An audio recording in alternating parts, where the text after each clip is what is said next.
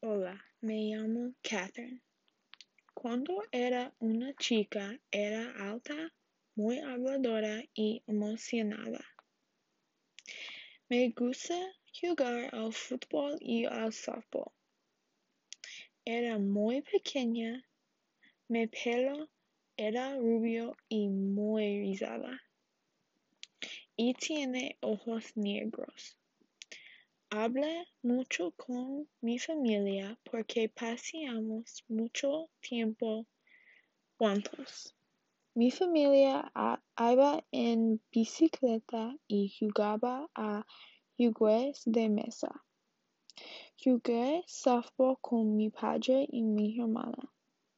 Solía tener que ayudar a mi madre y mi padre a limpiar y limpiar mi habitación. Comí de todo porque no era una comida porque mi madre nos dio diferentes tipos de comida.